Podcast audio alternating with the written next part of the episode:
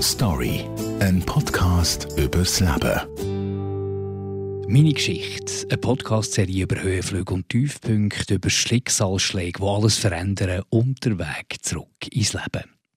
Heute gehört um die Geschichte von Giovanni. Der heute 30-Jährige ist mit 18 für drei Jahre von daheim verschwunden, weil seine Eltern seine Homosexualität nicht akzeptieren konnten. Ja, also ich bin von daheim weggegangen, weil die Umstände die Heime nicht mehr aushaltbar waren. Spätestens dann, als ich mich geoutet hatte, ist es klar für mich, dass ich unter diesen Umständen die Heime nicht bleiben kann, weil meine Eltern das nicht akzeptiert haben. Und es sind auch noch andere Sachen in der Vergangenheit vorgefallen, die mich dann zum Entschluss gebracht haben, nein, jetzt möchte ich einfach mein Zeug packen und gehen. Also es war schnell wirklich eine intuitive Entscheidung, das zu machen. War damals noch 18 und hatte ein Praktikum in der Kinderkrippe in Altstädten. Von dem her sind auch finanzielle Möglichkeiten begrenzt auch gewesen, mit dem Verschwinden auch. Ja, also dem Tag, wo ich weggegangen bin, ich habe nicht gewusst, wie die ganze Reise anfangen wird. Ich habe gewusst, ich halte es nicht mehr aus und ich muss etwas machen. Es war komisch von meinen Eltern an dem Samstag zu hören, ja, wir können über das Ganze reden, weil es die vorherigen Jahre auch nie stattgefunden hat. Also ist es für mich eher so eine intuitive Entscheidung mein Zeug zu packen und dann gehen. Ich habe meine Kleider mitgenommen, mein Geld, ja, hauptsächlich nur Kleider, das andere Material habe ich zurückgelassen in meinem alten Kinderzimmer und hauptsächlich nur das, was ich nachgehabt und meine anderen sieben Sachen. Das war ein kleiner Trolleykoffer, also ein normales Handgepäckgröße. Ich habe mein ganzes Leben sozusagen wirklich in einen ganzen Koffer gesteckt und das relativ schnell.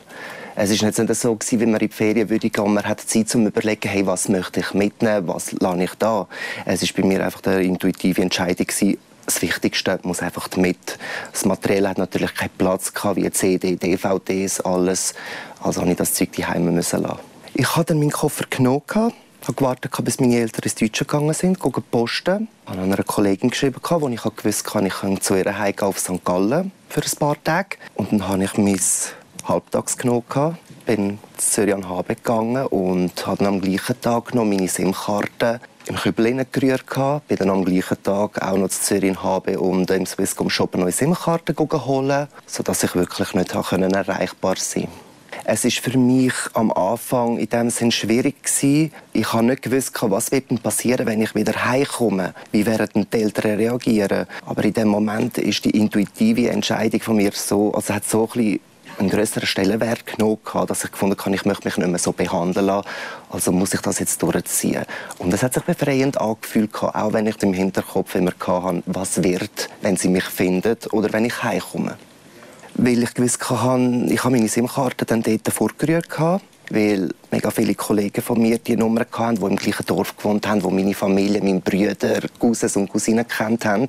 Und ich habe irgendwie gewusst, dass wahrscheinlich meine Eltern werden meine Kollegen vom Dorf fragen, wo echt ich verschwunden bin. Ich kann nicht wollen, dass sie mich irgendwie kontaktieren oder dass es heißt, hey, wo bist du? Deine Eltern machen sich Sorgen. Das ist mir dort so egal gewesen, dass ich gefunden habe, ich nehme jetzt die SIM-Karte, schmeiße sie weg und gebe sie einfach nur den Kollegen, sodass ich einfach nicht mehr erreichbar bin. Ich bin zwei Tage bei ihr also ein Wochenende, weil ich in Zürich in einer Krippe gearbeitet habe und es ist natürlich umständlich gewesen, immer von St. Gallen müssen auf Zürich fahren und das ist natürlich auch ins Geld, ins, ins Geld gegangen mit dem Praktikantenlohn. Was ich sonst unternommen habe, dass meine Eltern mich nicht kontaktieren können, ist, dass ich meine Bankdaten gewechselt habe die alten Bankdaten sind noch unter der Unterschrift der Eltern, weil ich damals noch nicht 18 war. Spätestens dann, als ich auf Glarus gegangen bin, zu meinem Ex wohnen, habe ich die Bank gewechselt.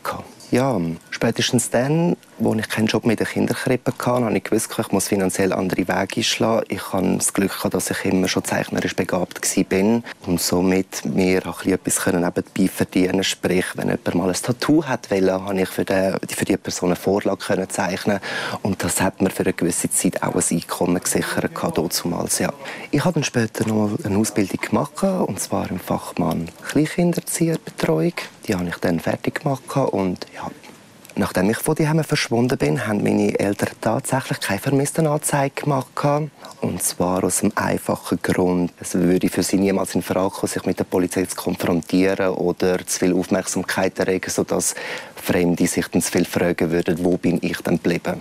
Ich weiß, dass meine Eltern mich probiert haben zu kontaktieren, und zwar genau an dem Tag, wo ich auf dem Weg auf Zürich gegangen bin.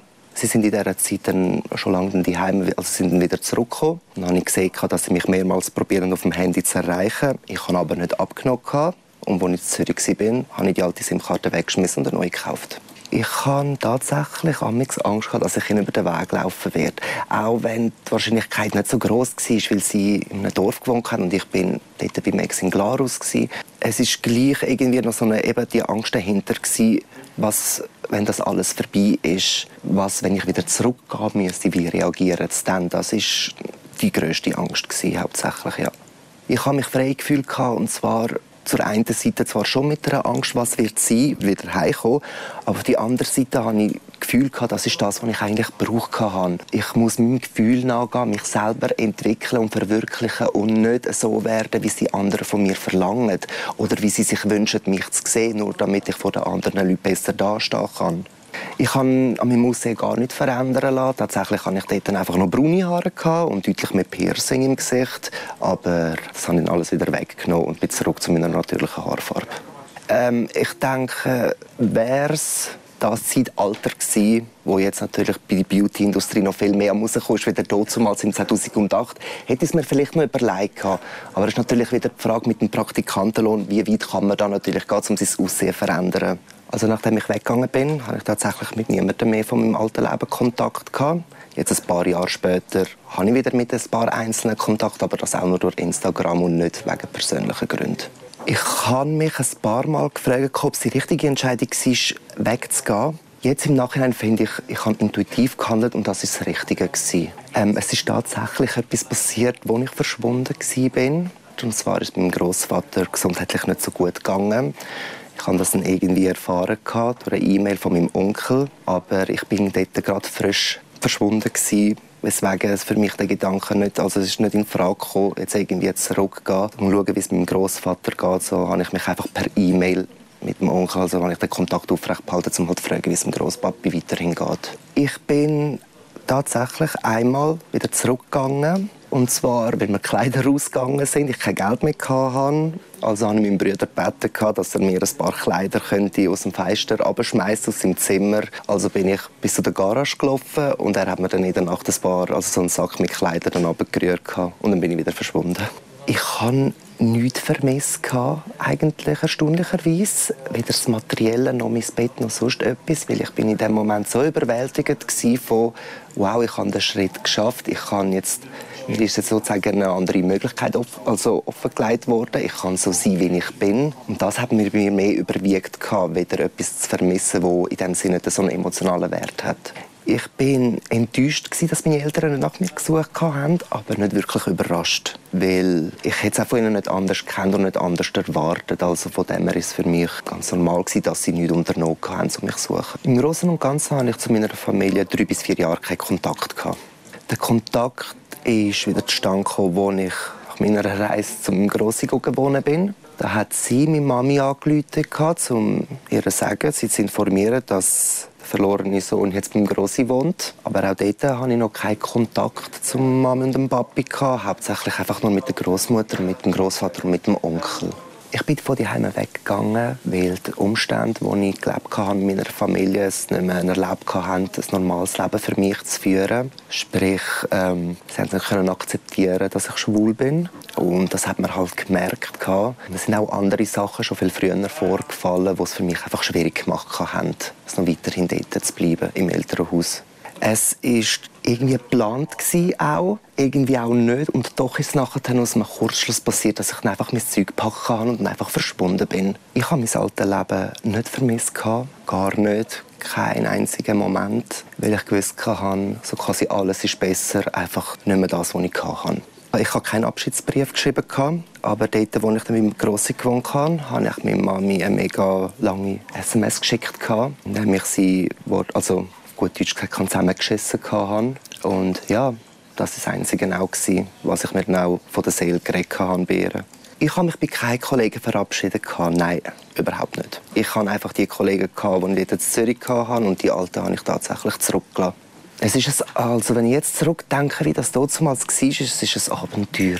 Es ist ein Abenteuer, wo ich mich amigs noch frage, wenn ich jetzt noch damals in dem Alter wäre, wie würde ich es dann noch machen? Aber ich habe jetzt die Erfahrung gemacht und schlussendlich ist es doch irgendwie am Ende gut für mich dann rausgekommen, also ist es doch gut gewesen.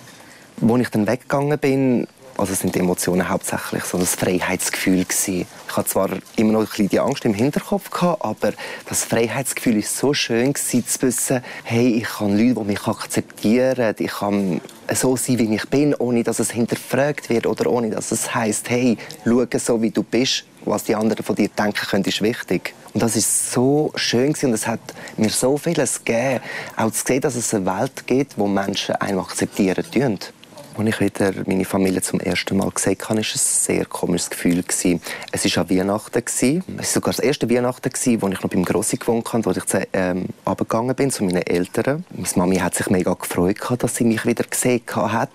Mein Vater auch, so wie ich es interpretiert habe. Und ein bisschen aber auch geblieben. Die kurzfristige Freude, dass sie mich wieder gesehen hat. Ich habe es von Mami sehr rausgespürt, aber ja, das wäre es dann auch gewesen. Wenn ich jetzt jemandem den Tipp müsste geben an einer 18-jährigen Person, es, natürlich, es kommt darauf an, was Familienverhältnisse sind. Ich habe jetzt das Glück gehabt, dass meine Eltern es nicht nur akzeptiert haben und nicht irgendwie noch Gewalt dahinter gesteckt hat. Ich würde dieser Person einfach sagen, los auf deine Intuition, auf dein Bauchgefühl und wenn du nicht mit deinen Eltern über das reden kannst, weil, sie, weil es für sie ein schwieriges Thema ist, halte dich an deinen Kollegen und schau, dass mit ihnen zu einer Lösung findest. Du kannst vielleicht zu ihnen die Heime wohnen gehen für ein Zeit lang.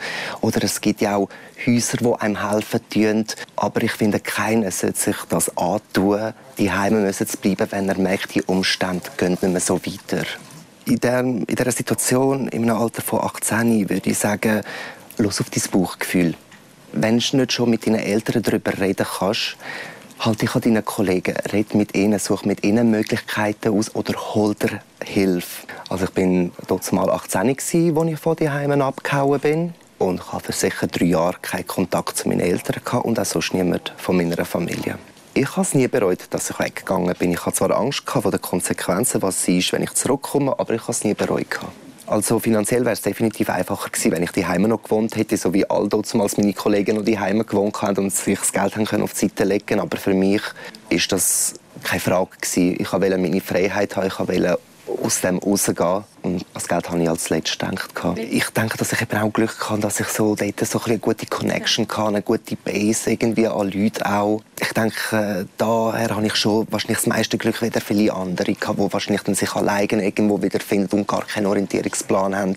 Aber es hat immer geheißen, Kinder aus den 90ern haben immer einen Plan B und darum, ja. Das Verhältnis zu meinen Eltern jetzt ist, man weiß, man merkt, dass etwas vorgefallen ist in der Vergangenheit, aber es wird nicht mehr darüber geredet. Es ist amigs schwierig, sich mit Menschen zu unterhalten, wo man genau die Vibes empfangen und sie wissen, es ist etwas passiert und gleich bleibt das irgendwie im Raum stehen, dass wir nie darüber geredet haben. Ab und zu habe ich noch mit meinen Eltern Kontakt, ja. Story, ein Podcast übers Leben. Bye.